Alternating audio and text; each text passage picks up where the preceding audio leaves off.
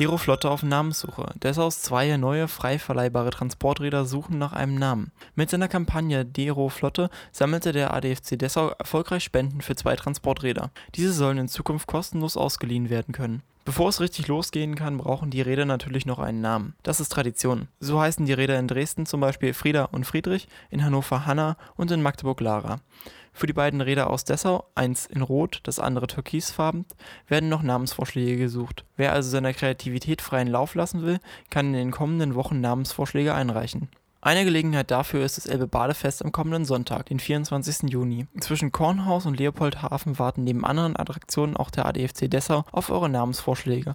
Los geht es um 13 Uhr. Weitere Spenden für den Unterhalt der Räder sind willkommen. Weitere Spenden für den Unterhalt der Räder sind willkommen und wer will, kann sie auch direkt einmal Probe fahren. Der offizielle Leihbetrieb startet dann zum Ende der Sommerferien und vielleicht kommen die besten Ideen ja direkt bei der Probefahrt auf dem Rad oder beim Planschen in der Elbe.